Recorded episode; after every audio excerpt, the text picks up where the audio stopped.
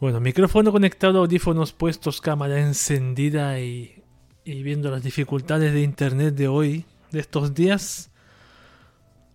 Hasta aquí está QV para darle inicio a un nuevo capítulo del podcast de QV. Guacaba para todos. Ya se encendió esta cosita y tengo mi agüita aquí.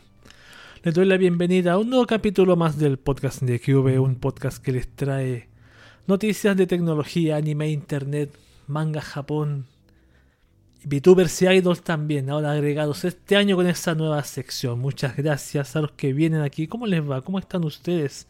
Damas y caballeros, señoras y señores, niños y niñas, eh, niñas y niños. Abuelos y abuelas, tengo que buscar el tweet de que salió de esto. Para darle retweet. Abuelo, estoy viendo aquí imágenes de Twitter.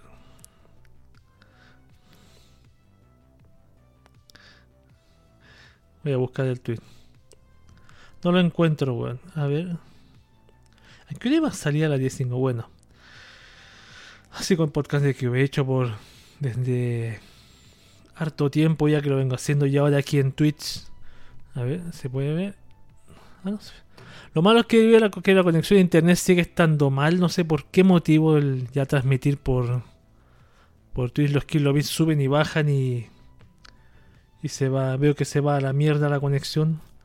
Yo le echo la culpa a la conexión, no le echo la culpa a OBS, porque OBS se actualizó hace mucho rato atrás. Y no pasaba esto. Uy, ¿dónde está el tweet, en el retweet? Aquí está.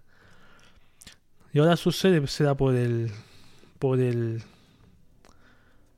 Por eso yo no le puedo echar la culpa al programa OBS porque el programa OBS se actualizó hace dos semanas.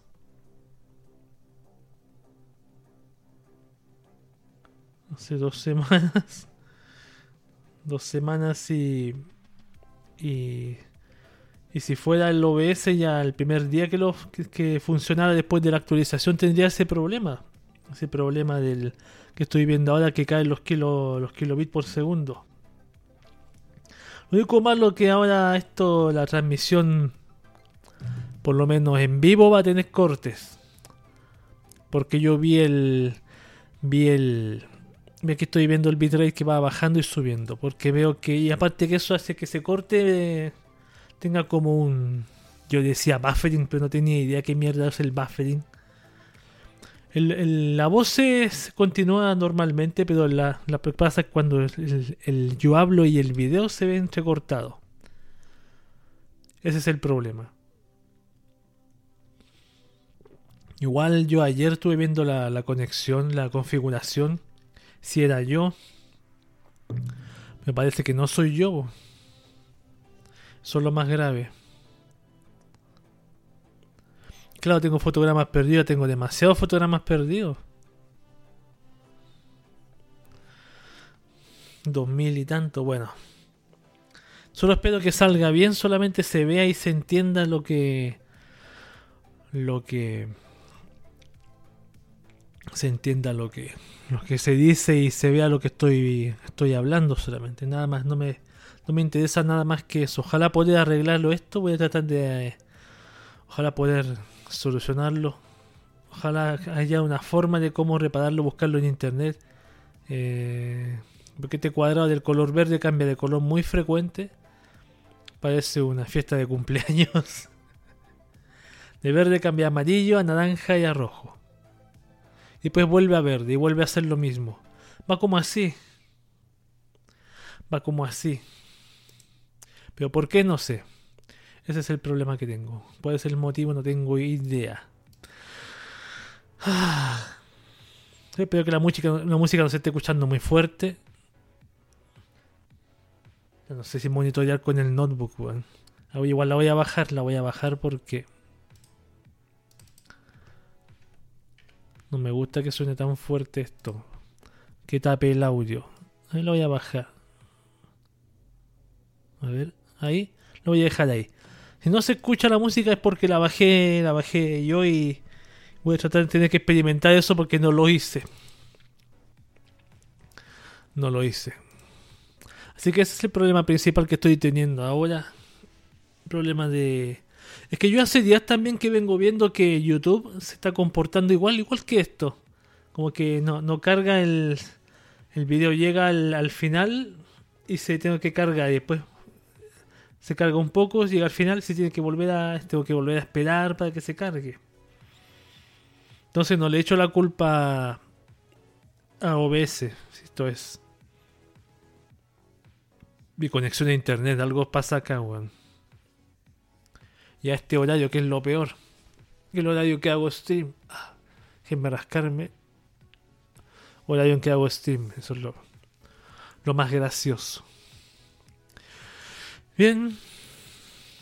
Le di retweet al tweet. Vamos a, voy a tomarme un minuto de descanso, de espera, para empezar a leer las noticias de tecnología que, que han pasado la semana pasada a ver qué noticias hay. Le echo una última miradita a las noticias y empezamos con todo a leer.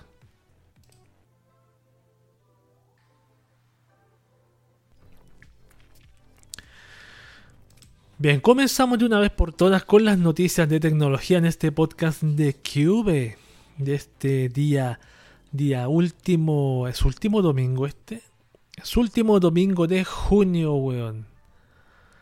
Estamos desde aquí marzo, abril, mayo, junio. Cuatro meses llevamos ya de transmisión ininterrumpida. Y es posible que la próxima semana vamos a hacer el... ¿Qué día es hoy? 27. Tengo que esperar, que salga el chart de la nueva temporada de anime que voy a leer con Helfer. Ya le avisé, ya Helfer está avisado, así que que salga el chart y hacemos el... Leemos el, todos los animes que van a salir. Ojalá hacerlo un día viernes, un día sábado. Ahí dejaré de hacer el streaming que hago siempre y para hacer la lectura del chart de anime. Que hacemos todos los, todas las nuevas temporadas de anime. Así que ahí está el aviso. Google podría implementar una función similar a buscar de Apple y SmartThings de Samsung, dice. La función ayudaría a localizar dispositivos incluso sin tener conexión a Internet. La compañía Google parece estar preparando una red de dispositivos para equipos Android que trabaje de manera similar a las funciones Buscar de Apple y SmartThings Find de Samsung. El objetivo es evitar las restricciones en los equipos vinculados con la cuenta de Google, como ocurre en la actualidad con su función Encontrar mi dispositivo. La tecnología que utiliza Google a través de esta función la cual permite localizar de manera remota el teléfono vinculado a la cuenta de Google y al mismo tiempo eliminar datos en caso de un robo o extravío. Además de poder ver la ubicación en tiempo real móvil, también es posible bloquear la pantalla para resguardar la información. Otra cosa es que puedes hacerlo sonar.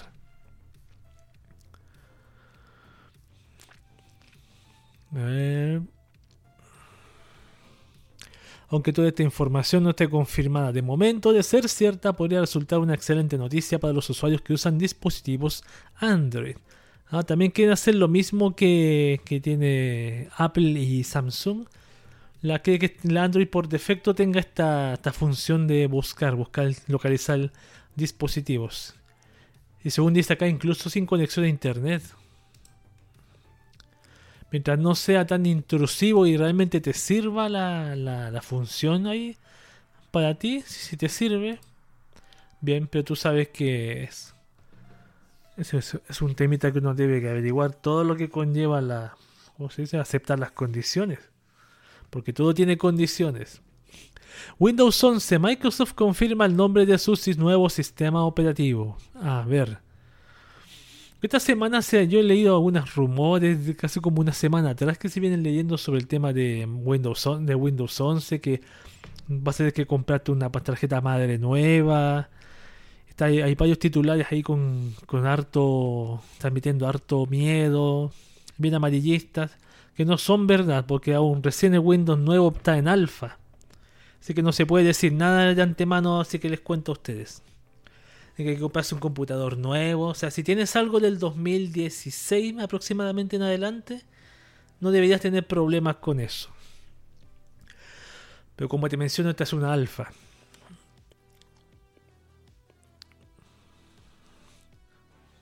A ver.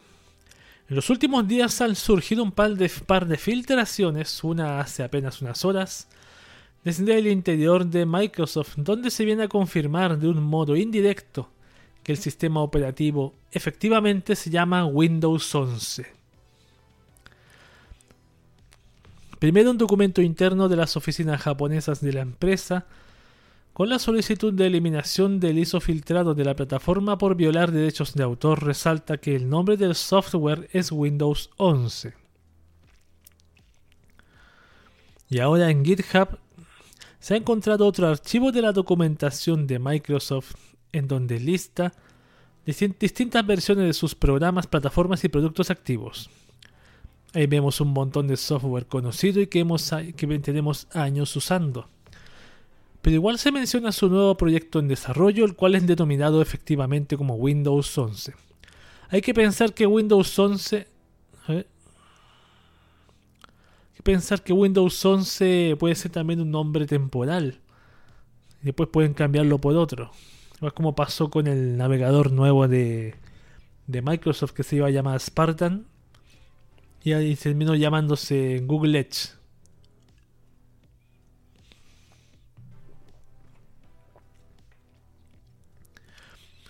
Ahí está. Yo, por lo menos, yo sigo con mi, Linux acá, feliz. Nada que, igual a la gente que le guste Windows y necesita Windows, que lo siga usando. Yo en mi notebook todavía tengo el Windows 7. Sí, Windows 7. Y ahí está. Y no me he muerto, no me he muerto por eso. Apple Watch tiene un fallo con el que llama por error al 911. A ver. Sucede que el Apple Watch cuenta con una función que permite llamar de manera discreta al número de emergencias local, en caso de que el usuario se encuentre en riesgo y no tenga libertad de hablar. De modo que la persona solo tiene que presionar el botón lateral del reloj por un largo periodo de tiempo para activar la llamada sigilosa y que las autoridades hagan su trabajo. Sin embargo, el Apple Watch funciona también como un monitor de sueño, de manera que muchos duermen con el reloj puesto y no son precisamente las personas más quietas al estar sobre la cama. Así que, según reportan los amigos de iMore, se ha convertido en un fenómeno cada vez más frecuente que el 911 de Estados Unidos reciba llamadas no internacionales, o no intencionales, perdón. El escenario casi siempre es el mismo. La persona duerme, se voltea en su sueño y se acomoda en una posición donde el reloj, el botón del reloj se mantiene presionado y se activa la función de llamada a emergencias. Claro, te duermes así o así y se activa como, aunque tengas este sistema de seguridad que tienes que mantenerlo presionado, se, se realiza la llamada. Este problema sería tan recurrente y grande que solo en Kansas se reciben cerca de 250 llamadas accidentales por hora. Mm, no hay noticias de que Apple trabaje en una solución especial para este conflicto. Pero cada usuario puede desactivar la función desde el menú de configuración de su Apple Watch. Claro, se puede desactivar, pero la idea no es que la estés desactivando todas las noches antes de dormirte. Ah, verdad que tengo que desactivar esto porque si no el, el, reloj llama a 911 y mientras me doy vuelta y después me llega el reclamo. Claro, quizás no.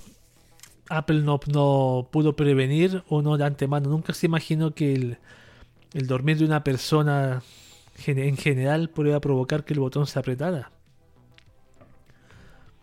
A lo mejor para Apple las personas duermen así, de forma así de espalda, como aparece en, los, en los comerciales de colchones, y con una sonrisa en la cara así. Que igual es falso. WhatsApp confirma uso sin sincronizar el teléfono, pero hay un problema. Vamos a leer esto. A ver. Los amigos de WA Beta Info han compartido una serie de capturas de pantalla de esta función para usar una misma cuenta de WhatsApp en múltiples gadgets, gadgets a la vez. Ahí encontramos que efectivamente el límite es de 4, 4 gadgets pero entre todos ellos solo uno puede ser un smartphone. Esto quiere decir, por ejemplo, que si tienes un smartphone que usas para el trabajo y otro para asuntos personales, Tu cuenta de WhatsApp solo podrá usarse en uno. Aquí dice limitaciones.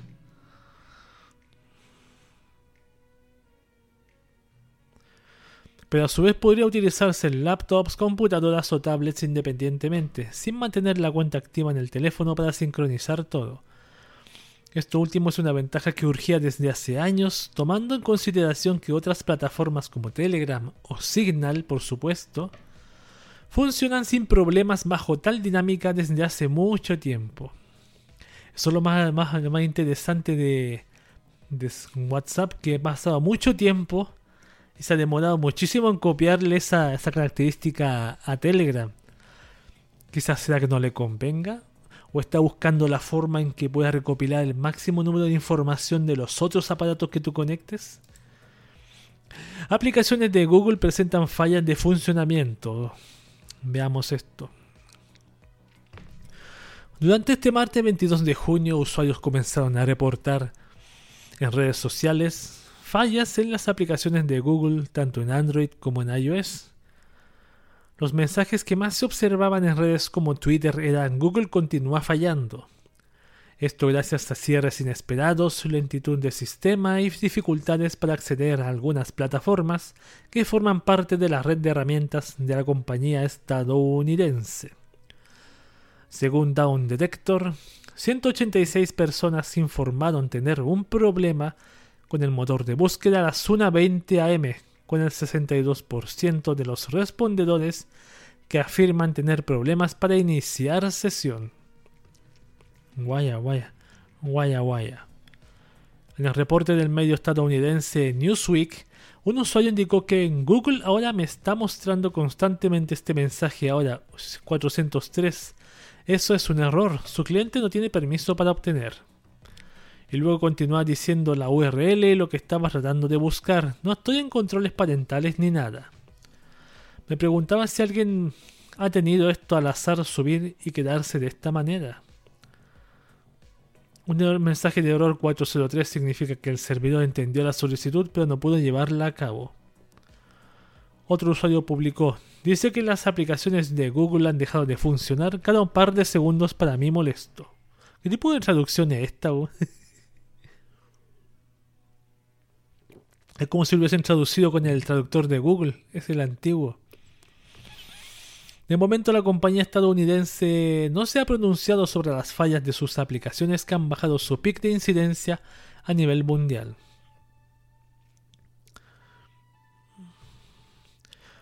Aquí hay gente que recomienda reiniciar los dispositivos, pero si eso no es para una sola persona, si el problema está allá.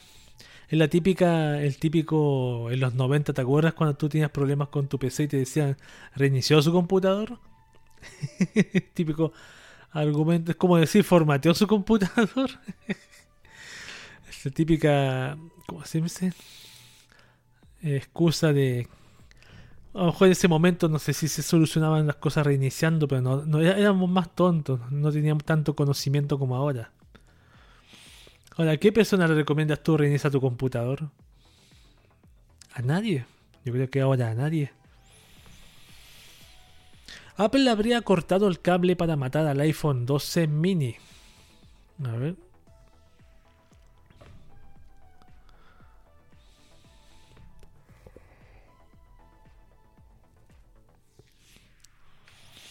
El iPhone 12 mini al parecer estaría muerto, al menos eso es lo que prácticamente asegura el más reciente rumor surgido desde TrendForce, en donde se señala que Apple habría parado por completo la producción de este smartphone. Mm. En sentido estricto dio por finalizado su ciclo de fabricación, lo que significa que se mantendrán circulando en el mercado los modelos ya ensamblados y distribuidos. Pero una vez que se agote ese stock, el iPhone 12 mini estaría oficialmente muerto y descontinuado. Mira que, que tampoco duró el iPhone 12 mini. Salió hace unos, hace unos tiempo atrás solamente. Ya lo, ya lo, ya lo. Parece que no le gustó mucho a, a iPhone que la gente comprara mucho el iPhone 12 mini. O sea, no es un teléfono malo para mí que sea más chiquito, no tan, ah, no sé qué diferencias tiene, pero pero a lo mejor para la gente está comprando más ese que el otro más grande. Eso pasa por sacar demasiados teléfonos Apple, ¿viste? Por sacar a cada año nuevos teléfonos. Te están metiendo. Ahora la gente está comprando menos. Cierto teléfono, no el que tú querías. TikTok lanza el servicio de mini aplicaciones Jump en su, en su plataforma. A ver qué es esto. La red social TikTok ha anunciado el lanzamiento de un nuevo servicio en su plataforma. Se trata de un programa que ofrece mini aplicaciones y servicios desarrollados por terceros. Ahora los usuarios tendrán posibilidad de acceder a recetas y juegos de preguntas y respuestas. Todo esto se podrá realizar directamente desde las publicaciones de la misma plataforma. La información la dio a conocer TikTok a través de un comunicado en donde explica que Jump llega con el propósito de crear experiencias más dinámicas y prácticas para la comunidad de su plataforma. TikTok Jump no estará disponible de momento para todos los usuarios ya que inicialmente se probará con un grupo limitado de creadores. La herramienta por supuesto se irá extendiendo progresivamente siempre y cuando no presente ningún inconveniente. A ver qué ofrecerá TikTok Jam. Veamos qué tipo de mierda va a traer acá. TikTok señaló que Jump traerá entre sus mini aplicaciones el servicio de recetas de cocina Whisky, el nombre. Whisky, ¿ya? Así como la aplicación de ejercicios de respiración, de, de respiración, perdón, Breath WDK o Breathwork, los juegos de preguntas Quizlet, la guía de restaurantes Tabelog y las estadísticas deportivas de StatMuse. Este nuevo servicio de TikTok funciona mediante la integración con HTML5, permitiendo la apertura del ecosistema para los demás desarrolladores que quieran crear sus mini aplicaciones en TikTok Jump. Lo que no entiendo es que TikTok Jump, esto TikTok Jump va a estar dentro de TikTok o va a ser una app aparte. O dentro de la misma TikTok se va a abrir Debería ser así dentro de la misma app. A ver. Aquí hay dos noticias. No sé cuál es la primera. No, esta es la primera. El creador del antivirus McAfee se suicida en prisión. Lo iban a extraditar a Estados Unidos. A ver, veamos un nuevo caso de, de suicidio. De suicidio, entre comillas, John McAfee, el excéntrico programador que creó el antivirus McAfee, se suicidó en prisión en Barcelona. Lo iban a extraditar a Estados Unidos por evasión fiscal. Lo más curioso, en 2019 advirtió que oficiales de Estados Unidos lo suicidarían. Si me suicido, no lo hice, recalcaba McAfee en su cuenta de Twitter. ¿En serio? Su última actividad en Twitter fue un retuiteo a un mensaje de su hija Janice el 20 de junio.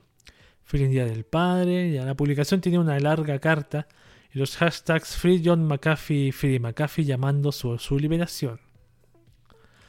¿Qué ocurrió hoy en la cárcel de, de Brians o Bryans? Realmente no sabemos quizás. A ver. Sí, estaba detenido, claro, por un encargo. Tiene cargos de Evasión de impuestos. Evasión de impuestos, perdón, por bostezar y hablar al mismo tiempo. Mm.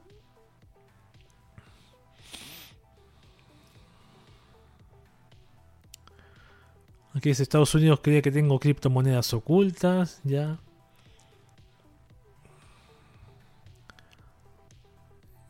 Hay mucho que leer acá, pero ¿por qué lo Dice se suicidó, pero aquí él, mencionó que antes si se suicidaba no era, era por no era por porque él quisiese. Si me suicido no lo hice, dice él, claro.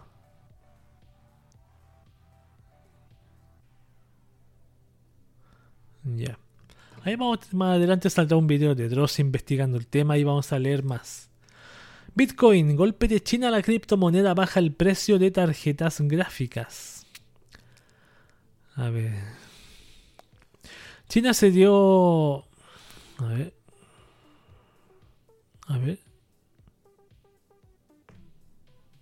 China dio a conocer que se enfocará por completo en ir contra la minería Bitcoin, siendo una de sus primeras acciones en contra de la criptomoneda el prohibir a los bancos aceptar transacciones con esta moneda, lo que hizo que el valor de esta descendiera aún más de lo que lleva bajando las últimas semanas. O como dicen ahí, el chin haces al chinito, baja el, Bitcoin.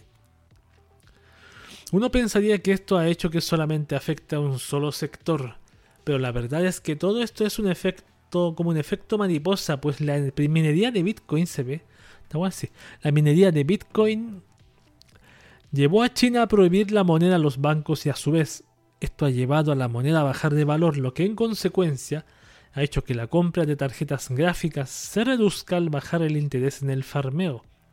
Y gracias a ello hay una mayor oferta de tarjetas en el mercado y por ende su precio ha disminuido.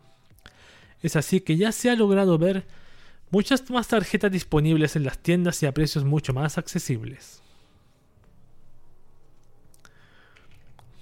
Yo, yo no creo que, largo, que gracias a China tengamos tarjetas de video. No va a el imbécil en Twitter que ponga gracias China. Yo creo que gracias a que ya hace una semana atrás me enteré que ya, ya el que se acaba el stock ya se está terminando. Incluso yo vi una página en PC Factory China, una página de tecnología de, de, artículos tecnológicos y habían bastantes tarjetas gráficas, eso sí, a un precio muy millonario, weón. Y carísimas. Usuarios con iOS ahora podrán compartir sus tweets en Instagram Stories directamente.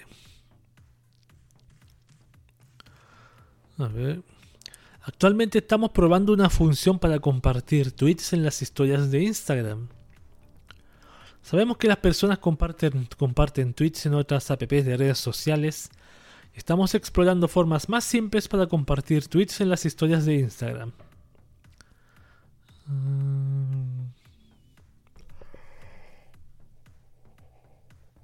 Hmm. ¿Cuál es la idea de compartir? Las historias de Instagram. Bueno, yo no tengo idea porque no tengo Instagram, así que.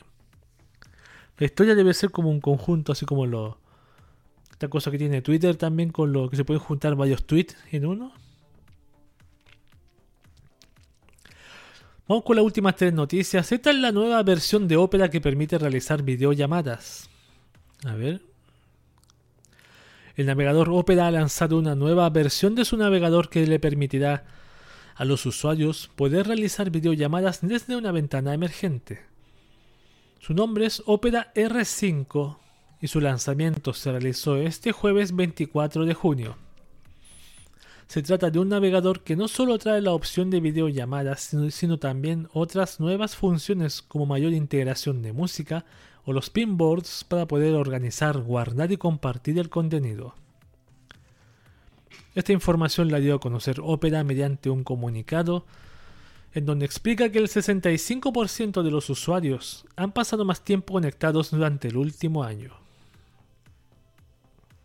Según datos ofrecidos por la propia compañía, un 57% de los usuarios ha accedido a plataformas de videollamadas en los últimos meses a través de su navegador, razón por la que decidió incorporar la herramienta a su servicio de navegación. A ver. O sea, va a ser más fácil hacer videollamadas desde este navegador. ¿Esto es lo que estoy entendiendo? Trae la opción de videollamadas. Hmm. La opción de videollamadas valdrá la pena descargárselo y verlo. Noticias de Instagram. Instagram prueba una función para publicar desde el escritorio. Mm, esta aplicación está trabajando en una nueva función para publicar desde el escritorio, según adelantó el consultor de redes sociales Matt Navarra. Nuevo, Instagram te deja crear y publicar posts desde el escritorio. Escribió Navarra en su cuenta de Twitter este jueves con capturas de pantalla de la flamante herramienta.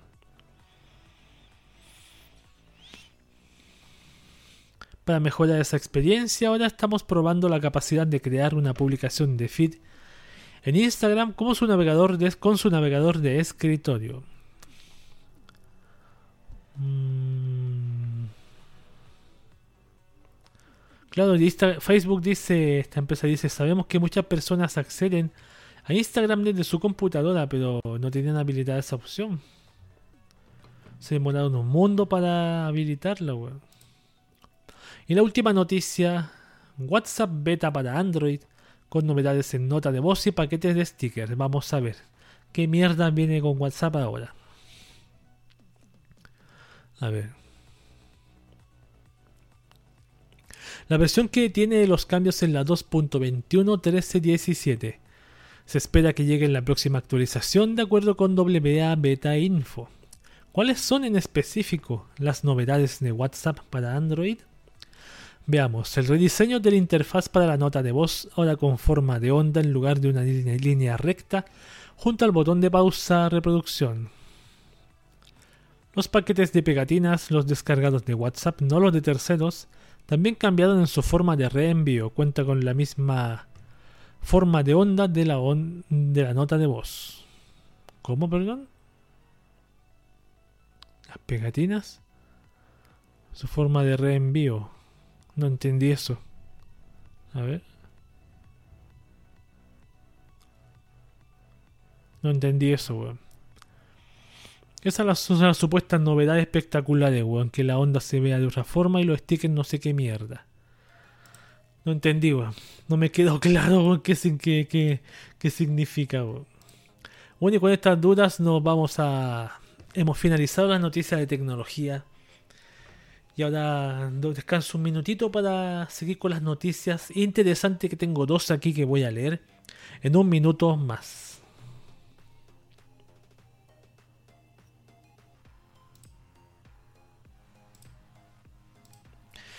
Ya estamos de regreso en el podcast de QV, ahora con la sección de noticias interesantes. Y tengo dos noticias acá A leer la primera que dice el relato extraño de un hombre que se tragó uno de sus AirPods y el dispositivo siguió funcionando. Veamos. Se trata de una curiosa historia que recoge el portal Ubergismo y que relata cómo un hombre, mientras estaba durmiendo, se tragó uno de sus AirPods. No obstante, quizás lo más curioso es que el dispositivo, cuando fue sacado del cuerpo, siguió funcionando con algunas pequeñas fallas. El portal citado toma la historia que originalmente se publicó en The Guardian. El curioso hecho le sucedió a un hombre llamado Brad Gautier. Dice Brad que una de sus costumbres es ver películas en alguno de sus dispositivos mientras está en la cama. Describe que es un hábito y dentro de esta rutina a veces sucede que se queda dormido. Precisamente en una de estas siestas repentinas no se quitó los aparatos de los oídos. Entonces la movilidad de cuando una persona se encuentra en este estado hizo que uno de sus AirPods saliera de su posición habitual. De esta manera, accidentalmente, Brad Gautier tragó uno de estos auriculares y no se dio cuenta en el momento ni siquiera para toser y expulsarlo. Ya, ¿cómo puedes tragarte algo sin darte cuenta, weón? Relata el mismo portal que el hombre despertó y no tenía idea de lo que había pasado. Simplemente Comenzó a buscar uno de los audífonos que no encontraba y pensó que se había mezclado entre las sábanas de su cama. Es normal. Más adelante fue a preguntar a los integrantes de su familia si alguien lo había agarrado, y fue cuando uno de sus hijos le dijo a modo de broma que capaz se lo había tragado. Esta teoría comenzó a cobrar fuerza una vez que fue a la cocina por un vaso de agua y sintió cierta resistencia en el paso del agua por su garganta. Pero ¿cómo puedes tener algo en tu garganta y no darte cuenta, weón? Me sorprende, weón. Y la realidad fue que, después de varios intentos dificultosos para tomar agua, Brad Gautier decidió acudir a un médico para realizarse varios estudios y confirmar que se había tragado uno de sus AirPods. Le hicieron exámenes de rayos X y el resultado tuvo a la vista uno de los auriculares en el esófago. Entonces fue sometido a una intervención quirúrgica ambulatoria y en un par de horas tenía el dispositivo en sus manos. Y como cualquier otra persona que le suceda este hecho insólito, Brandon lo probó para ver si funcionaba. En consecuencia, sorpresa, el aparato emitió el sonido, sin embargo, dicen que dañó ciertas funciones del micrófono, pero la fidelidad del audio estaba intacta. Este artículo me suena más publicidad de Apple, Creo que es segunda vez que leo una, Una cuestión, no, no, segunda vez, ¿te acuerdas que antes el año pasado, no, a comienzos de año, fue, parece que leímos que se que un tipo había encontrado un iPhone en un lago y seguía funcionando según él. Seguía funcionando. Es publicidad para pagada por Apple. Qué interesante la publicidad pagada por Apple.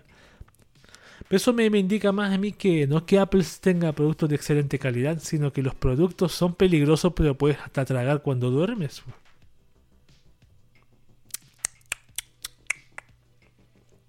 No son muy seguros, güey. no son nada seguros.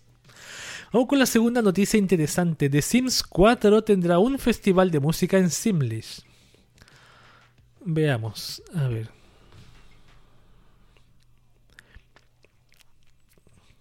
The Sims es una serie legendaria en los videojuegos que nos ha llevado a vivir aventuras que nunca podríamos tener en la vida real. Eh, lo más realista de todo es cuando llega la muerte ya. Pero fuera de este mundo de fantasía capitalista también se encuentra un título que te permite ir de fiesta, convivir con otros Sims y ahora ir a un festival de música que no tiene igual en toda la historia de los videojuegos, Sim Sessions. A ver, este festival será algo extremadamente único, pero no solo habrá música y mucho baile, sino que habrá canciones en el lenguaje de los Sims, canciones famosas, cabe aclarar. A ver, para los jugadores veteranos de esta franquicia, ya no es algo extraño escuchar frases como Sul Sul o Bobunaube. Y esto gracias a que se ha creado un idioma completamente único de esta franquicia de videojuegos que surgió al mezclar a varios idiomas de la vida real y llevarlos a este videojuego. Y a pesar de que el musical, el festival musical, ah, no quiero leer esto, es más relleno. Este nuevo festival musical busca que los Sims se la pasen de maravilla con música en su idioma, pero no solo esto, pues tendrá también la posibilidad de participar en sesiones de karaoke en Simlish por medio de TikTok. Este festival tendrá lugar dentro de The Sims 4 y se llevará a cabo entre los días 29 de junio y el 7 de julio de este mismo año, o sea, la próxima semana. Pero no creas que solamente tendrás la posibilidad de escuchar música, sino que también podrás conseguir ropa exclusiva del evento para tus Sims y artículos de colección dentro del juego que no podrás conseguir de otra manera. A ver cuál será el itinerario. Este festival de Sims Sessions comenzará con una interpretación de Sabotage de parte de Bebe Resha, quien cantará desde el inicio en Simlish, el idioma de los Sims, ¿ya? Este evento además tiene la gran ventaja de ser completamente gratuito, por lo que se podrá acceder a este juego desde el juego base y por si fuera poco actualmente The Sims 4 se encuentra en descuento en preparación para la celebración. Así que desde ayer 24 de junio hasta el mismo 29 podrás encontrar este título con descuento en distintas tiendas digitales de videojuegos. ¿Qué pasó con la música? ¿Se apagó? ¿Por qué se pausa la weá? No entiendo, estoy, estoy, usando el navegador, bueno, porque se pausa. Se pausa solo. Sigo, en cuanto al evento de karaoke de TikTok, podremos participar cantando Sabotage en Simlish usando el hashtag eh. Por lo que si quieres ser parte de este evento de manera mucho más directa, solamente tendrás que grabarte cantando dentro de la app y con el hashtag. ¿Ya? Pero eso no es todo. A ver qué más mierda viene. Pero eso no es todo, pues como todo buen festival de música, tienes la posibilidad de hacer el famoso Woohoo en una tienda de campaña, por lo que si no te interesa el festival en sí, ya tienes otro motivo para asistir. Para quienes no sepan qué es el Woohoo, bueno, es una actividad que involucra a dos Sims en un acto que puede resultar en el nacimiento de un nuevo Sims. Ya saben de qué estamos hablando. Ah, tienen hijos. qué tontería. Ah, sí, eso, eso, eso va a tratar el festival. Va a tratar de, de, cantar música en lenguaje Simlish. A ver, veamos cómo es el lenguaje Simlish. Escuchémoslo un poquito. A ver, ahí va.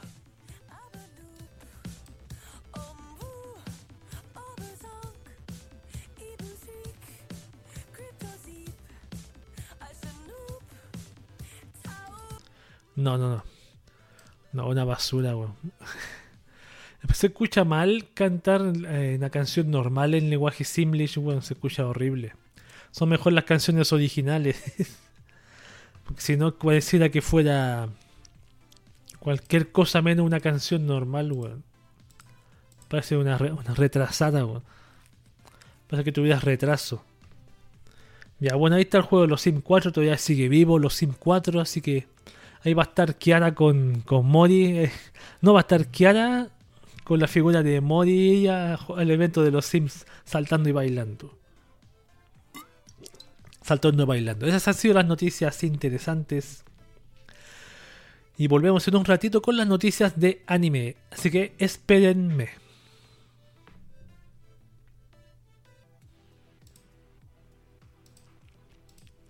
Ya, hemos regresado acá en el podcast de Cube con la sección noticias de anime, weón.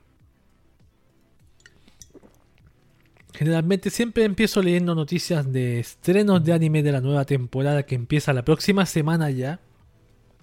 Aunque pareciera, que hay cosas que ya están empezando luego este, este mes de junio. Eh, temporada de verano de anime en Japón. Vamos con la primera, el primer estreno de esto últimamente que ha salido. La segunda temporada de Machikado Masoku tiene fecha de estreno. A ver. Mm, no, pues esta guay es 2022, Me equivoqué. No, esto es 2022. Así que no, Tengo un solo estreno. Este otro sí es estreno de, este, esta temporada. El segundo trailer de Battle Game in 5 Seconds, ya. Y la serie se estrenará el 12 de julio en Japón. Este sí, el otro fue un error. Eso me pasó por no revisarlo. A ver. Veamos. El anime se estrenará en Tokyo MX el 12 de julio. ¿Y de qué trata? Eh, Battle Game. Akira, Shiro, Akira Shiro Ganaki es un joven de preparatoria e instituto que adora los juegos y los caramelos que de repente un día se ve involucrado en una batalla con una misteriosa chica llamada Mion. He leído esta sinopsis, pero no recuerdo de qué trata lamentablemente. Ahí está, el 12 de julio, con esa sinopsis tan breve. Ahí está. ¿Qué tendrá? Acción, tendrá escolar, violencia. Ahí vamos a ver qué va a pasar cuando se estrene. Ahí lo vamos a leer después en profundidad con, con Helfer. Vamos con noticias entonces de noticias promedios generales. Kimetsu no Yaiba Mugen Reshagen vende más de un millón de copias en Blu-ray y DVD en solo tres días. Un millón en tres días, weón. En la película de Demon Slayer Kimetsu no Yaiba sigue haciendo historia, pero ya no es en las salas de cine, sino en el mercado de video doméstico. En un comunicado de prensa Aniplex, reveló que Kimetsu no Yaiba Mugen Reshagen vendió 1.074.170 copias en sus primeros tres días de lanzamiento, incluyendo las reservas que se enviaron el 15 de junio. Esto le convierte en uno de los debuts más grandes en el mercado de video doméstico en la historia en Japón. Mira qué enorme, weón. No solo con las entradas, sino también ahora con el lanzamiento en DVD y Blu-ray. ¿Me la compraré yo? Que no he visto Kimetsu no Yaiba, pero. Kimetsu no Yaiba, perdón, pero. A lo mejor me puedo comprar la serie. La serie y la veo aquí. La veo, por la vemos por Discord. la veo por Discord y. y ¿Cómo se llama? Y. Y para ver qué tal es, pues. La versión remasterizada de Evangelion 3.333, tantos tres, saldrá a la venta en Blu-ray 4K en agosto, weón. A ver. A inicio de este año, la tercera película de, de Rebuild of Evangelion, Evangelion 3.0 You Cannot Redo, recibió el tratamiento entre comillas 4K para llegar a las pantallas de cine IMAX de Japón. La nueva versión se lanzó con el título de Evangelion 3.333. Ahora esta versión será lanzada Blu-ray 4K y Blu-ray normal el próximo 25 de agosto. Bajo la supervisión directa de Hideaki Anno, Evangelion 3.333 se volvió a grabar en el formato 4K utilizando nueva tecnología que no estaba disponible cuando la película se estrenó en 2012. Si bien la historia no tiene ningún cambio, Algunas escenas fueron alteradas y se actualizaron algunos fotogramas para que la película se alineara mejor con Evangelion 3.0 más 1.0. Mmm. Interesante. Generalmente no existe contenido 4K para, para los televisores o monitores 4K, pero si hay un Blu-ray 4K, ¿se verá mejor que un Blu-ray normal? Quizás. Quizás, weón. Un día me compraré estas, las Evangelion nuevas para tenerlas ahí. Aunque yo no soy fanático de, la, de, estas, de esta nueva Evangelion, soy más fanático de la clásica, la de los 90. Esa me gusta a mí, con su final interesante. Saga of Tanya The Evil Cooperation Desert Pasta. ¿Pasta? ¿En serio? Ah, se llama así Desert Pasta. Llega hoy mismo a Crunchyroll. Bueno, esto trata de un. de un. A ver un episodio especial de Saga of Tanya The Evil, Saga of Tanya The Evil Operation Desert Pasta. Este episodio especial está disponible en cualquier plataforma que usted vea de anime, en Crunchyroll legalmente, pero ilegalmente en cualquier otra plataforma. Así que está capítulo 1, no sé si será un OVA, un capítulo, no sé. Y también a propósito de esto, Saga of Tanya The Evil regresará al campo de batalla con una segunda temporada. Studio Nut se encargará nuevamente de dar vida a Tania a sus camaradas. Durante el especial dedicado a la franquicia Saga of Tanya de Evil emitido la pasada noche en Abema TV, se ha anunciado que la popular adaptación animada de las novelas ligeras de Carlos Zen tiene una segunda temporada en producción. Junto al anuncio mostraban un primer tráiler y una primera imagen promocional de esta segunda temporada de ese anime. ahí está la imagen la grandiosa Tania, ídola maestra, jefa. ¿Va a ser la misma voz de Aoyuki? Tiene que ser, por lógico, imposible que no sea que sea otra, weón.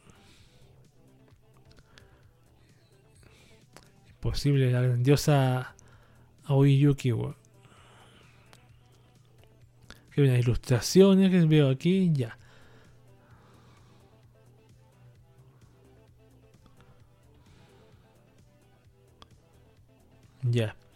Qué genial, weón. Qué grandioso.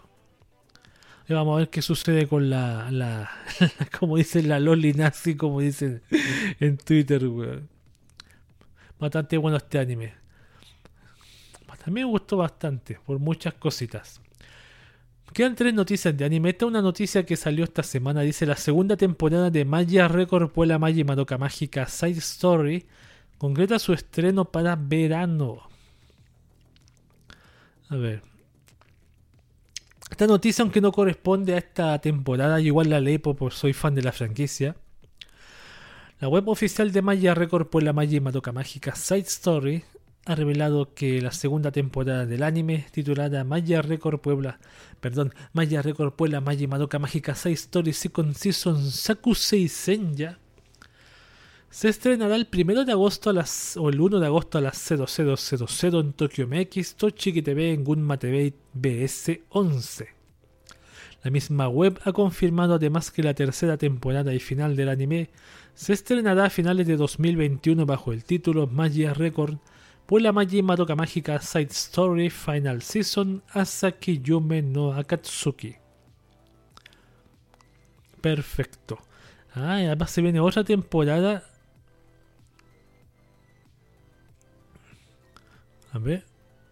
La segunda temporada de Maya Record y después se viene a finales de 2021 eh, la tercera temporada. Yo no he visto ni la primera de, de Iroha, donde aparece Iroha Tamaki. No he visto ni la primera. He visto el juego solamente un poco al principio. No está, pero está interesante la, la, la, la, trama. Claro, no es lo mismo, he leído que no es lo mismo ver Madoka Mágica con todo lo que conlleva que, que Magia Record. Porque Magia Record para mí es más promoción del juego de Madoka Mágica. Ahora, la pregunta que yo me hago. Si en la sinopsis del juego decía que aparecía Madoka y aparecía Homura buscando a Madoka en la, en la ciudad que, que mencionan aquí, ¿cómo se llama la ciudad? Kamihama. Kamihama era. Kamihama, sí. Sí. Eh, no salieron creo que en la primera temporada, saldrán en la segunda y tercera. Uh, uh. Vamos con las siguientes dos que quedan. Aseguran que Love Live Superstar tendrá bastantes suspensiones. En un foro popular de comentarios se señaló que el nuevo proyecto de Love Live titulado Love Live Superstar podría estar expuesto a múltiples suspensiones debido a que se emitirá durante el mismo periodo y en el mismo canal de los Juegos Olímpicos de Tokio 2021. Ay, sí. Yo me acuerdo cuando yo veía anime, weón, y no, no, daban anime porque había partidos de fútbol o esta weón los Juegos Olímpicos o cualquier otra mierda, weón. Qué desagradable. Las aceleraciones estaban basadas en que el canal NHK E-Tele, en donde se emitirá la serie, ya anunció la suspensión de cinco episodios del programa Live Action Seiten no Suke. Específicamente de los días 25 de julio, 1 de agosto, 28 de agosto, 29 de agosto y 5 de septiembre. Estas mismas suspensiones en general aplicarían también para la transmisión de Love Live Superstar. E incluso ya se han preparado un cronograma no oficial de transmisiones en donde se asegura que la emisión perduraría incluso hasta octubre de este año. Cabe señalar que hasta el momento este cronograma surgió de suposiciones de los fanáticos, por lo que no es oficial. Claro, aquí dice el episodio de 25 suspendido, ya, ya, ya. Ahí está, así que podría afectar a... No solamente podría afectar, afectar a Boca, sino que podría afectar a Live de verdad. no afectaría a Boca, pero sí afectaría a Live. A las Lielas. Aquí está. Quienes rompen, quienes rompen la tradición de las nueve chicas. Así que yo no he visto. He visto solo un capítulo de Love la anterior, la última, pero no he visto. No he visto nada más, weón. Tengo anime más pendientes que no sé qué, weón.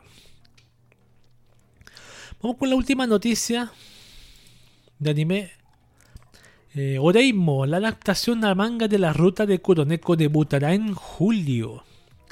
La noticia de manga. O en de anime. Ah, no, manga. Desde septiembre de 2020 se había anunciado que la ruta alternativa de las novelas ligeras escritas por Tsukasa Fushimi e ilustrada por Hiro Kansaki, Oremo y Mouto ga Konani Kawaii Wakeganai, también resumida como Oreimo, centrada en Ruri Goku, que es Kuroneko, grandiosa Kuroneko, hermosa ídola, tendrá una adaptación a manga. Recientemente se confirmó que esta adaptación de la mano de Airi Mori dará inicio en la novena edición de este año de la revista Monthly Shonen Ace, el próximo 26 de julio en Japón. Perfecto.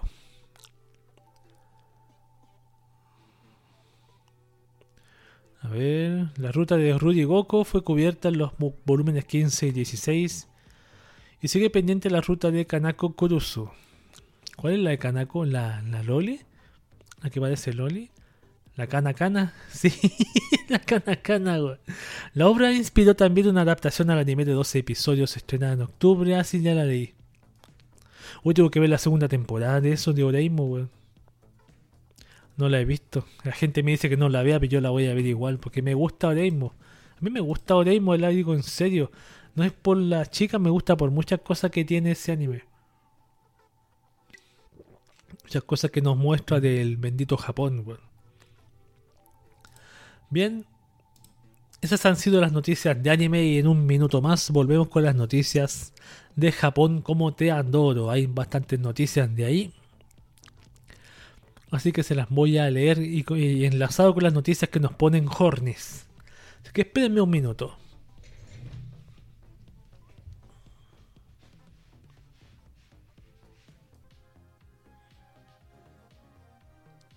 Estamos de vuelta acá en el podcast de QV, ahora con la sección de noticias de Japón, como te adoro.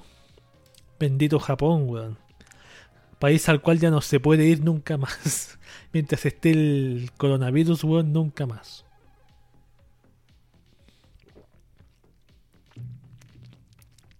Empecemos con noticias. Japón arrestan a un grupo por publicar, perdón, arrestan a un grupo por publicar videos con resúmenes de películas. Mira. Ahí pongamos la noticia aquí. El departamento de policía de la prefectura de Miyagi en Japón efectuó el arresto de tres hombres y una mujer de la ciudad de Sapporo y otras ciudades bajo sospecha de haber violado la ley de derechos de autor al publicar videos de corte ilegal conocidos como fast movies, en los cuales la historia de una película es resumida en 10 minutos sin un permiso expreso de la producción. Esta es la primera vez en Japón que se realiza un arresto por producir fast movies. Estos videos de aproximadamente 10 minutos utilizan secuencias o fotogramas de la película original y narran la historia con subtítulos o con narración propia conociéndose en redes como Fast Film o Fast Cinema, con el objetivo de que el espectador comprenda una película entera en un corto periodo de tiempo. Como resultado de una encuesta realizada por un grupo de compañías de cine y animación, se estima que solo el año pasado se han realizado más de 2.100 videos por parte de al menos 55 cuentas diferentes y el total del daño a las producciones se estiman alrededor de 95,6 millones, miles de millones de yenes. El departamento de policía de la prefectura de Miyagi recibió la información sobre este grupo de personas y procedió con la investigación, resultando el arresto de tres hombres y una mujer, en su mayoría originarios de la ciudad de Sapporo. Los sospechosos están acusados de haber violado la ley de derechos de autor al publicar videos fast film en YouTube desde julio del año pasado.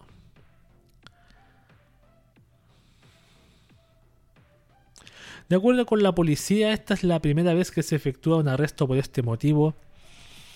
Resulta que los dueños de las cuentas reciben una buena cantidad de dinero por publicidad incluida los videos que utilizan material protegido por derechos de autor, por lo que los investigadores sospechan que el grupo realizaba estos videos con ese objetivo en mente. Por lo tanto, continúan investigando para aclarar la situación.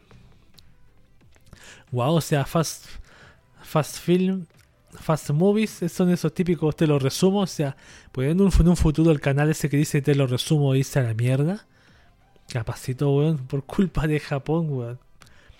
y no solamente Japón lo que puede hacer es darle la, la hacer un precedente en este tema, weón. Imagínense. Seguimos. Japón. Un pervertido fue arrestado tras colocar cámaras en baños mixtos. Para aquellos que colocan cámaras ocultas, un punto de precaución. El objetivo de la lente podría estar fuera de sus manos.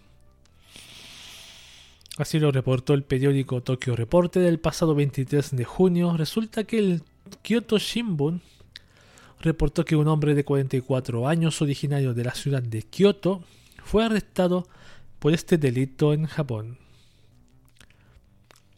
El departamento de policía de la prefectura de Kioto envió al hombre ante los fiscales por violar una ordenanza de molestias públicas de la prefectura. Según la comisaría de policía de Yamashina, el hombre colocó un par de cámaras ocultas, cada una de 2,5 centímetros cuadrados alrededor de la lente, dentro de los inodoros de los restaurantes de los distritos de Yamashina y Ukio.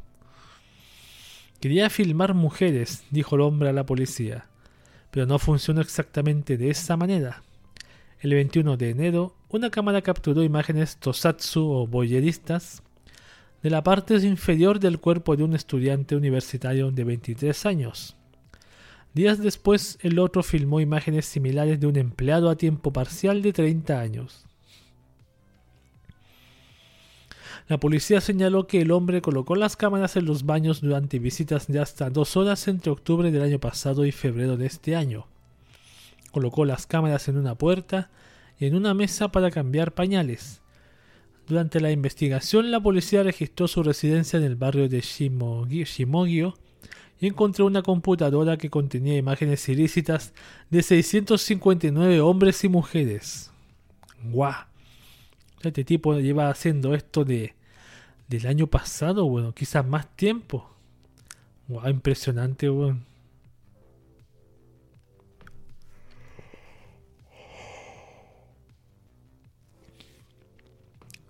Bueno.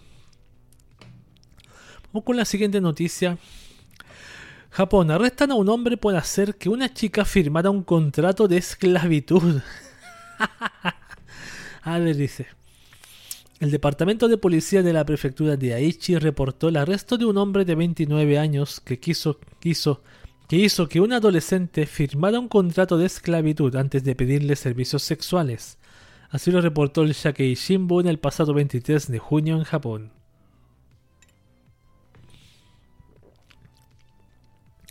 A ver, leamos. El, 13 de enero, de febrero, perdón.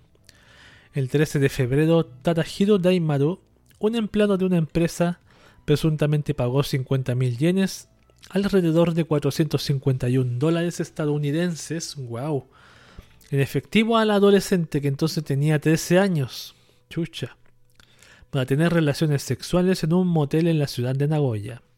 Según la comisaría de policía de Kitazawa, Daimaru conoció a la chica que vive en la prefectura de Aichi a través de Twitter alrededor de enero de este año. Tenía que ser Twitter, weón. En el momento de su encuentro hizo que la chica firmara y sellara un llamado contrato de esclavitud. Incluidos en el documento de cuatro páginas que escribió Daimaru, había docenas de requisitos, incluido que la chica prometiera amor eterno al sospechoso y sirva como su esclava exclusiva. Esclava exclusiva, perdón. Durante la sesión, Daimaru filmó, filmó el acto con su smartphone. En un momento la estranguló alrededor del cuello, dijo la policía. Tras su arresto por sospecha de violar la ley contra la prostitución infantil y la pornografía, Daimaru no obtuvo más opción que admitir las acusaciones. De hecho, el arresto no es el primero de Daimaru, un residente de la prefectura de Saitama. En marzo, la policía de la prefectura de Saitama lo arrestó por tener relaciones sexuales con otra chica sabiendo que era menor de edad. Durante esa investigación salió a la luz el incidente de Nagoya, aclaró la policía. Wow, un adolescente de 13, o sea, tenía la costumbre de, de buscar adolescentes para tener sexo con ellas. Yo me pregunto a la otra adolescente, ¿también le pagó 50 mil yenes, weón? Porque es bastante dinero, Es bastante dinero, weón, bastante Bastante, weón. Bueno, pobre hombre. Conoce el Plus Links, el simulador de citas que engañó a sus jugadores. ¿Perdón? Ya. Hace unos días en Japón la compañía Exnoa lanzó un curioso videojuego para navegadores y smartphones titulado Plus Links Kimi to Tsunagaru Omoi. Su principal característica es que los jugadores pueden tener una conversación abierta dentro de las escenas de tipo novela visual y a través de otras aplicaciones pueden recibir respuestas completamente personalizadas de las heroínas de la historia. Hoy se ven bastante bastante interesantes las heroínas. De hecho, el portal japonés Dengeki Online hizo hincapié en esta última característica dentro de su reseña, escribiendo, a ver, lo más interesante dentro de Plus Links es que los jugadores pueden conversar libremente en las escenas de plática como si fuera un chat virtual.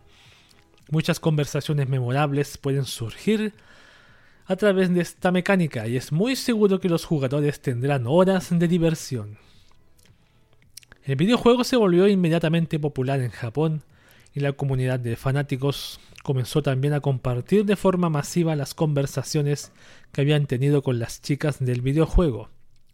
Esto continuó viralizando la entrega al punto que cientos de personas comenzaron a descargar la aplicación y entrar directamente a conversar con las chicas. Sin embargo, hay algo que la aplicación no explica dentro de sus especificaciones. ¿Quién está respondiendo realmente a las conversaciones? Ah, buena pregunta.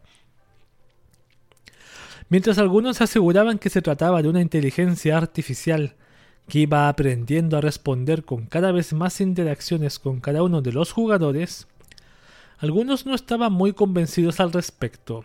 Todo lo anterior podría haber quedado aclarado con una publicación en Twitter por parte del equipo de desarrollo en donde se señaló que se había restringido el tipo de jugadores que podían acceder a las conversaciones.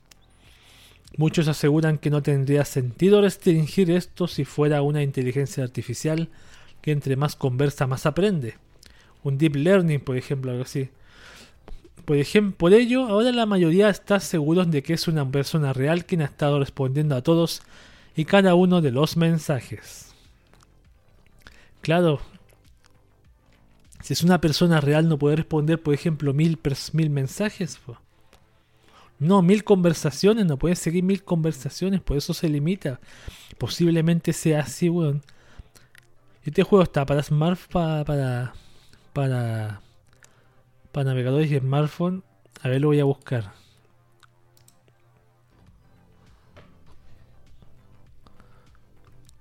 Ah, pues la, la cuenta de Twitter la puedo ver. Pues. Está el hashtag. En el Twitter lo puedo ver. El Twitter de la, del juego lo puedo ver. Así que lo voy a dejar ahí. A lo mejor tiene para jugarlo en, no, no en español, en inglés puede ser. Yo creo que solo tiene para japonés, pero igual quiero un vistazo porque tengo ganas de, jugar una novela visual de algo, algo. Si puede ser posible. Estaba pensando. Dedicarme un día a hacer eso no tiene nada de malo una vez por semana. Así que sigo con las noticias entonces. El staff de Kaguya-sama Lobby's War respondió al meme de KFC.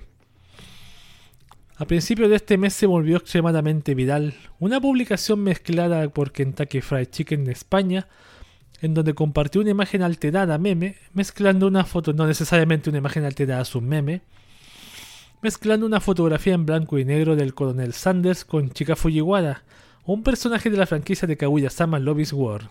Ahí está. Yo lo mostré esta imagen, creo. La publicación se volvió tan viral que llegó a los foros japoneses e incluso inspiró una respuesta del autor Aka Akasaka, declarándose fan de la ensalada de col. Sí, sí, la leímos, me acuerde. No obstante, no fue sino hasta el día de hoy que el equipo de producción de Kaguya-sama Lobby's War compartió una respuesta al respecto. La respuesta, carente de cualquier palabra, simplemente incluyó una caja de productos de KFC con el rostro del coronel Sanders al frente, al lado de un pequeño stand acrílico de chica. Esto es una referencia directa al anterior meme, especialmente porque aplicaron un filtro en blanco y negro a la fotografía. Aquí está. Esta chica Fujiwara en una cajita de, de algo. y eso fue todo. Eso fue todo. Eso fue todo. Ahí está. Ahora vamos a pasar, ya leímos las noticias de Japón como teatro y pasamos a la sección de las noticias que nos ponen. Perdón, estoy leyendo las noticias y no se ven, weón. Perdón. Perdón a la gente que estaba viendo esto. Como fui a escuchar el silbido y pensé que me estaban silbando. Por eso salí. Discúlpenme. Ahora si terminamos las noticias de Japón como teatro y seguimos con las noticias que nos ponen Hornis. Aquí las ya. Vamos con la primera noticia que nos pone Horny. Azur Lane Belfast impide una sensual figura a escala. La compañía Alter anunció el lanzamiento de una figura a escala 1.7 basada en el personaje Belfast de la franquicia multimedia de Azur Lane para el mes de agosto de 2022 en Japón. Mm. Directamente desde la exitosa franquicia basada en un juego para smartphones, llega Belfast en una nueva y hermosa figura a escala con el subtítulo Iridescent Rosa Ver. Belfast, cuyo nombre real es HMS Belfast, es un crucero ligero de la Royal Navy. La figura representa al personaje con una elegante sonrisa que recrea su digna apariencia y la búsqueda de la perfección. Ya, estas descripciones, weón. Un vestido semi-transparente se ajusta a su cuerpo y resalta sus espectaculares curvas, dándole un ambiente de sensualidad al producto final. El producto tiene una altura de aproximadamente 260 milímetros, tendrá un precio de 23.980 yenes, alrededor de 230 dólares aproximadamente, 230 dólares estadounidenses, y se encuentra disponible para reservación en el sitio oficial del distribuidor en el periodo comenzado desde el 25 de junio en Japón. Aquí está Belfast, tal como lo describe esa, ese texto.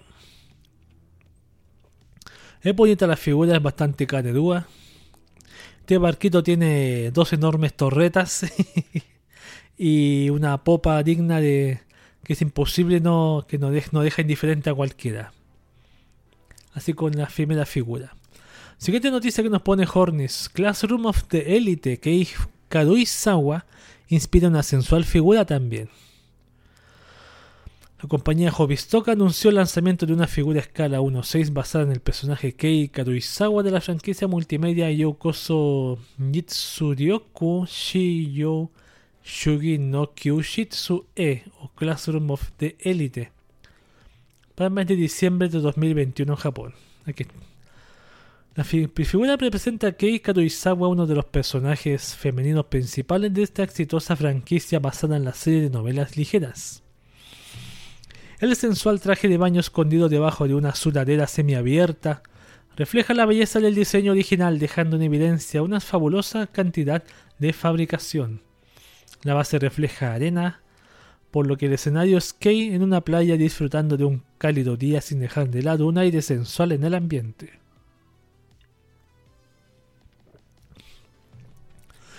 El producto tiene una altura de aproximadamente 195 milímetros, tendrá un precio de 19.250 yenes, alrededor de 185 dólares, ya está disponible, ahí está. Aquí está la figurita, tal como dice ahí. Tiene una sudadera con un cierre bajado hasta casi el ombligo y se le ve el, el así el pijama, no.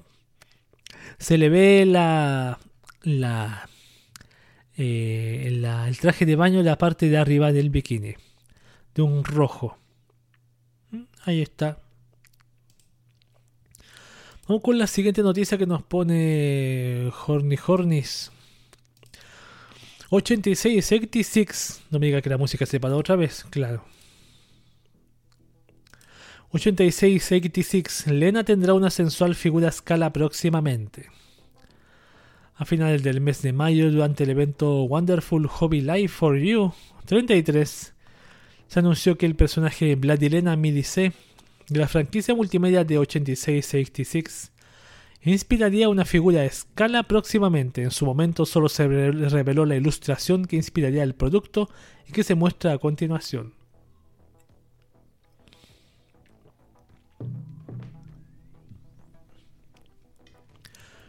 Ya, no obstante, recientes filtraciones mostraron finalmente las primeras fotografías del producto, cuyas reservaciones serán abiertas a través de la plataforma Aniplex Plus próximamente.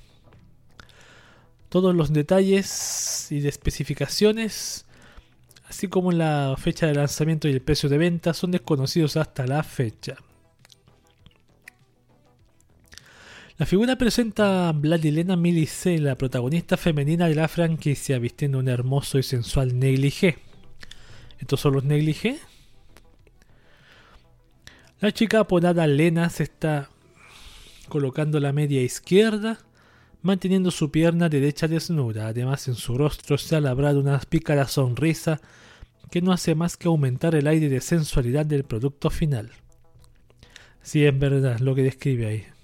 Así que ahí está la figura. Esta sí está bastante horny. en mi opinión. Vamos con la siguiente noticia que nos pone Horny Hornis. Higehiro Sayu protagoniza una sensual ilustración para sus Blu-ray. A ver. En la cuenta oficial de Twitter para la adaptación animada de las novelas ligeras Hige Wosoru Soshite Yoshikousei Wohiro, se publicó una ilustración especial protagonizada por Sayuki Wada. La ilustración será entregada en tamaño B2, 500 por 707 milímetros, a quienes compren todos los paquetes recopilatorios en el distribuidor Animate, Animate en Japón. Aquí está la imagen. Ya. La serie se encuentra en emisión, ya todo lo que tiene que ver con el anime. Ni la he visto. Voy a describirla. Está la chica sentada en el suelo de su habitación, con las piernas casi cruzadas, una, una cruzada y la otra medio extendida. Está con un, no sé si llamar la ropa interior, con rayas rojas con blanca. La parte de arriba está Tiene solamente puesto eso y abajo tiene short con el botón y el cierre abajo. Y se ve también la ropa interior del mismo color con calcetas también. Y se ve una pata. Eso Está bien, bien generosa la, imagen. Bien generosa. Y la última noticia que nos pone Horny Horny Hornis. Dice Japón, se vuelve viral el canal de YouTube de dos chicas con trajes de baños escolares. Leamos esto. En distintos foros de comentarios en Japón comenzó a distribuirse el canal de YouTube Sukumisu Channel. Antes de comenzar a explicar el asunto, vale la pena recordar que el término Sukumisu hace referencia en Japón a los trajes de baño de estudiantes. El hilo de comentarios abre con el título Chica YouTube, quiero monetizar mis videos en un mes, yeah. Pero ¿quién es la chica de Sukumisu Channel? Su descripción está vacía en YouTube y actualmente solo cuenta con alrededor, de 900 suscripciones. ¿Por qué llegó a los foros? El canal, que de hecho es manejado por dos chicas, lo dejó bastante claro en la descripción de su primer video. Somos dos chicas de cabaret que hemos comenzado un canal de YouTube vistiendo trajes de baños escolares. Básicamente subiremos una gran variedad de videos, principalmente sobre pesca. Crearemos un canal con contenido erótico, en lo posible entre paréntesis, cómico y emocionante. Por favor, suscríbanse. Aparentemente manejaban también una cuenta de TikTok previamente, aunque se podía suponer que fue suspendida, dado que también han estado subiendo una serie de videos cortos titulados TikTok no sé qué, video borrado de TikTok. Por otra parte, los demás videos publicados en el canal relativamente nuevo, efectivamente han estado dedicados a las actividades de pesca con alguna que otra escena hecha en el camino. Wow. Estos videos vamos a ver un video de este canal después que terminemos el podcast para verlo porque aquí las capturas se ven las chicas en Sukumisu. No se ve nada explícito, pero después de que terminemos el podcast vamos a ver por lo menos un video de, esta, de este canal. Así que lo voy a dejar pendiente aquí. Y volvemos después de un minuto porque ya terminaron las noticias de Japón como te adoro.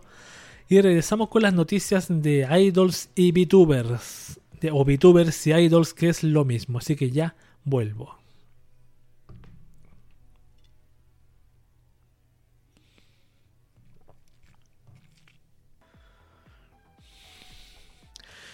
Ya estamos de vuelta. Aquí está Cube de vuelta para leer la última sección de este podcast de Cube llamado Noticias de VTubers y Idols. Comenzamos con las noticias de VTubers de esta semana. Hololive Production celebra el cumpleaños de Gaur Gura. ¡Wow! Cumpleaños. De acuerdo con el perfil oficial de la youtuber virtual afiliada a Hololive Production, Gaur Gura, el 20 de junio se celebra su cumpleaños. De hecho, este es el primer cumpleaños que celebra, pues debutó como talento virtual en septiembre de 2020. La popular youtuber virtual celebró la ocasión con una serie de transmisiones especiales realizadas desde el 15 de junio. Aquí tiene la imagen, dice Shark Week, Gula Birthday 2021 el hashtag. Que el día 15 juega Dead by Daylight y Resident, Evil también. El 16, solo para miembros, Sharknado con chat a ver la película Sharknado. Creo que la habían visto antes, creo.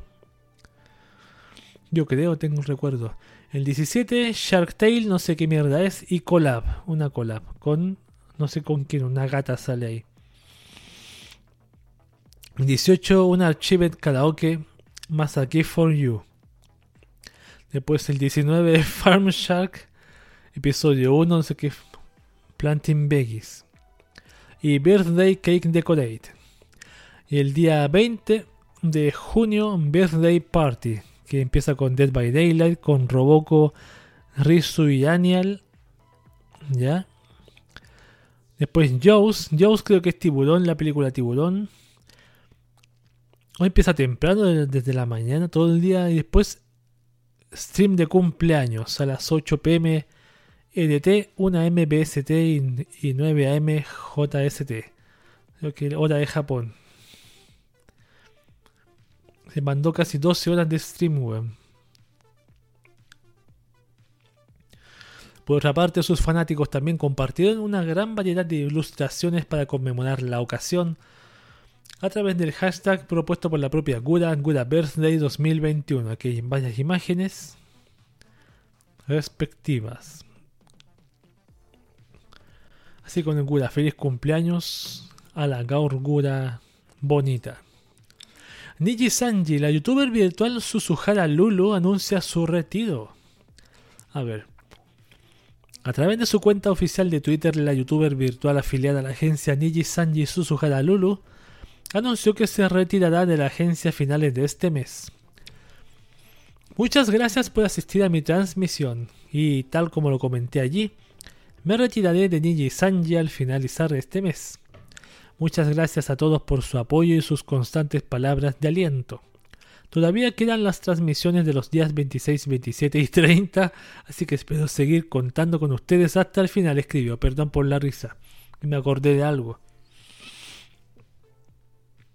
Lulu también señaló que las razones de su retiro serán explicadas durante su última transmisión, programada para el próximo 30 de junio. La noticia dejó más que impactados a sus seguidores, especialmente debido a que se realizó el anuncio durante su cumpleaños el 24 de junio. Quedó todos impactados, weón. Claro. Que tu idol se retire, por la cual has dado la vida, tu, dinero, tu, tu, jubilación, tu sueldo, horas de tu vida, weón, se vaya, es un impacto, weón. Yo no sé qué haría si mi VTuber favorito se retira, weón. Se retirara, al que veo todos los días. Nada, pues seguiría con mi vida nomás, me buscaría otro. Así se reemplaza uno con otro, nomás ¿qué vamos a hacer? HoloLive Production, Usada Pecora tendrá una divertida figura articulada.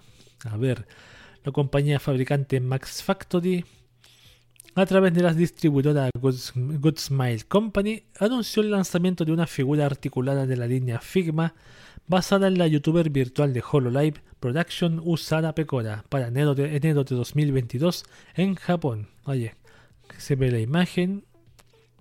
Claro, se le mueven los brazos y las piernas esta Usada Pecora con Peco Directamente desde la tercera generación de talentos de HoloLive Production llega una figura articulada de Usada Pecora. Viene con cuatro caras que incluyen una cara sonriente, una cara engreída, una cara de Peko Gyaku, que significa Pecora intimidante, y una cara de pánico. Incluye también su lanzacohetes, una zanahoria y un Nousagi como piezas opcionales. También viene con una parte delantera alternativa para el cabello con gafas de sol adjuntas así como una parte de la oreja caída para darle una mirada triste.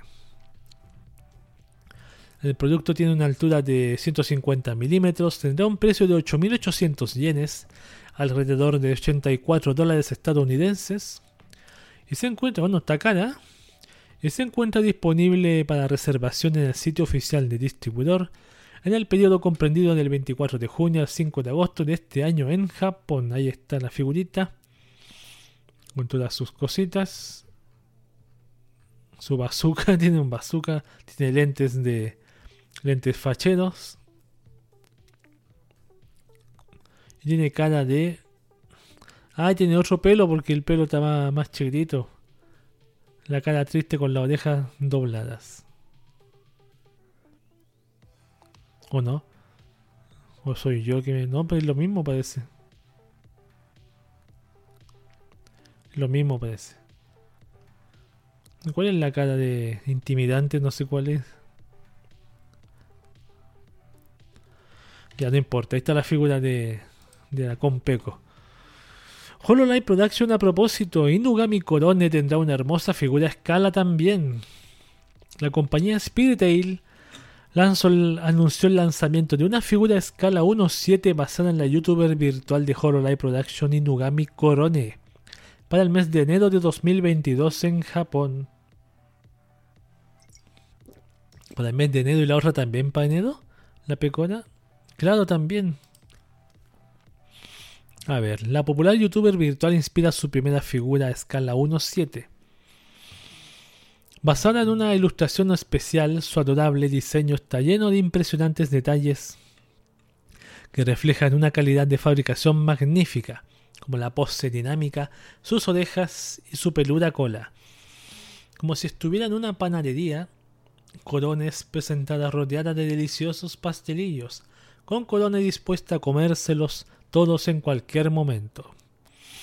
El producto tiene una altura de 235 milímetros, un ancho de 130 y una profundidad de 120 tendrá un precio de 20.680 dólares, alrededor de 198 dólares estadounidenses, mucho más cara que Pecora, y se encuentra disponible para reserva en el sitio oficial del distribuidor en el periodo comprendido del 25 de junio al 16 de agosto de este año. ¿Pero por qué vale más cara si no trae caras ni trae otras cosas? Trae la misma cara estática, mostrando sus dientecitos. Guau, guau, guau, guau, guau. Guau, guau, guau, guau, guau, guau. Me cae bien la. Ay, me cae bien la. la corona, igual. Me cae bien la corona a mí. La pecora igual. La pecora igual. La pecora es muy original. Eso es lo que me gusta, la originalidad. Este también me gusta por su, su originalidad. Las chicas son, hacen al, personaje. Las, las chicas que están detrás de las voces de las voces de los modelos hacen al personaje. Y la pecora, ¿para qué habla de su, su, su, su risa característica? Sus ja ja ja ja. De arriba hacia abajo. Vamos con la última noticia de HoloLive. La última sí de Idols. También un panel en tamaño real de usada pecora se vende en más de 500 dólares. En un popular foro de comentarios en Japón se volvió viral un usuario que compró un papel, un panel, perdón, no un papel, un panel, un panel en tamaño real de la youtuber virtual de HoloLive Production Usada Pecora en Akihabara. Este panel en tamaño real de Usada Pecora estaba a la venta en Surugaya, en Akihabara, y tuve que comprarlo por mero impulso. El precio fue de 58 mil yenes. Aquí está. Esos típicos paneles que, que ponen en la de pie. Y este de usar, parece Usada Pecora en su máximo esplendor. Para los interesados, Usada Pecora tiene una altura de 153 centímetros, sin incluir las orejas. Ah, ya. Sin incluir las orejas.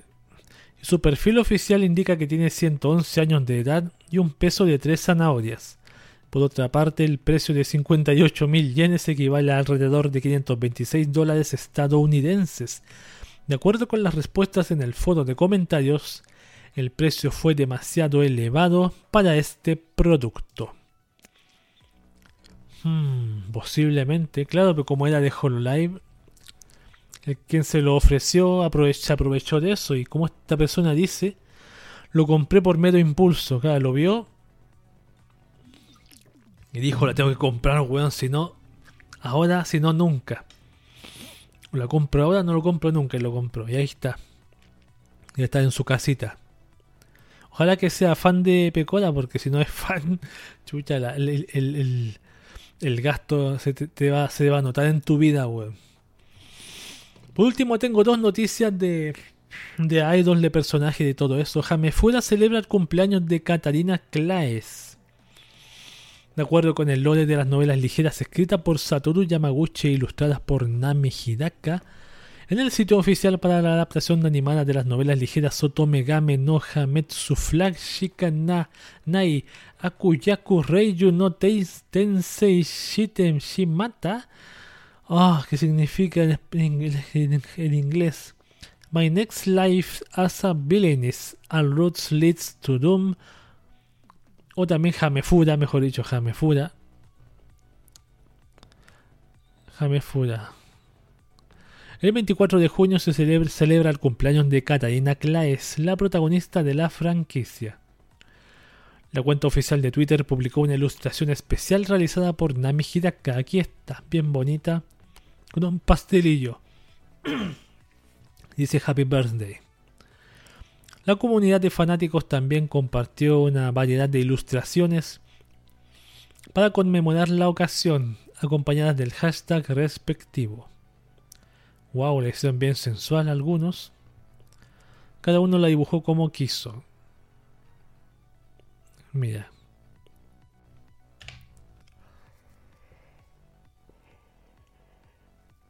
Así que feliz cumpleaños para ella. Y la última noticia, Yuki Kawahara, la voz de Toru, celebra su cumpleaños también. El 24 de junio en Japón, la actriz de voz Yuki Kawahara celebró su trigésimo cumpleaños. La artista respondió a una publicación realizada por Kaede Hondo escribiendo Muchas gracias Kaede-chan, también me mandó un mensaje de voz. Nos conocimos hace un tiempo y desde entonces hemos viajado juntas, llorando por las interpretaciones de la otra y encontrándonos de vez en cuando en la radio. Es asombroso lo bien que nos llevamos. Te quiero mucho. Ah, qué lindas. Qué lindas, qué hueonas más lindas. También añadió un video especial. Ahora tengo 30 años de edad Siempre estaré agradecida con todos ustedes por su apoyo. Continuaré otorgando lo mejor de mí en mis proyectos y personajes. Y espero seguir cumpliendo con sus expectativas. Este es un video sobre una caminata. A ver, pongámosle play. Perdón, no quiero escuchar el ruido. Ahí está la voz de Toru caminando. El tapabocas que tiene es más grande que su cara. Eso. Ella ha hecho también voces de. de Katsu Friends, como Kaguya Shirarui, Shirayuri, Yue Nari Fureta Shogyoku Senkai Saikyu, Nozomi Gokuraki en Centaur no Nayami, Suraten Kuyen do Kyu Hentai Exeros, Hime Arikawa en Himegoto, Eliaria en Kamitachi ni Hiro Wareta Otoko y Toru en Kobayashi Sanchi no Mai Dragon. Esa es la más conocida últimamente, la de Toru. la Toru, la, la sirvienta de la Toru de Kobayashi Might-san. ¿Cómo se llama? Kobayashi to Might, algo así. Esas han sido la última noticia de VTubers y Idols. Y ese ha sido el fin del podcast de Cube de esta ocasión. Voy a decir las cosas que siempre digo al final. El podcast de Cube es un podcast que se realiza todos los domingos en vivo y en directo a través de la plataforma Twitch. En mi canal Cube Room, twitch.tv slash Cube Room. Aquí se hace todos los domingos en vivo y en directo. Y se muestran las noticias y muestro después del, del, podcast. Trato de mostrar alguna cosita más para, para ver en privadito ahí. Así que todos los domingos el podcast de Cube está ahí. 10 de la noche hora Chile, 9 de la noche hora México y Colombia y 23 horas 11 de la noche en Argentina. También el podcast de Cube, el audio se, se, se comparte por la plataforma anchor.fm y de esa plataforma se comparte a otras más como Spotify, Google Podcast, Apple Podcast, Breaker, Radio Public y muchas más. Así que lo, comparto por ahí. Por medio de esa plataforma también el audio, porque siempre yo he hecho este podcast hace seis años atrás, lo hacía por. por antes lo hacía por, por iBox o por iBox, y después el año pasado me cambié a. a, a Anchor.fm. Ahí pasó a Spotify, Apple Podcast. Y ahora lo estoy haciendo por Twitch con pantalla para que para que sea más interactivo y el chat aquí pueda comentar o decir alguna cosita. Muchas gracias por visitar este canal, por estar aquí en vivo, por verme, por la gente también que, que comenta aquí de vez en cuando. Les digo, gracias por pasarse a todos. Este ha sido el fin del podcast de Cube. El podcast termina aquí, pero yo seguiré un ratito más quedándome aquí en Twitch viendo alguna el canal que dijimos de las chicas de Sukumisu. Y me despido de la gente del podcast. Wakaba para todos y Wakaba.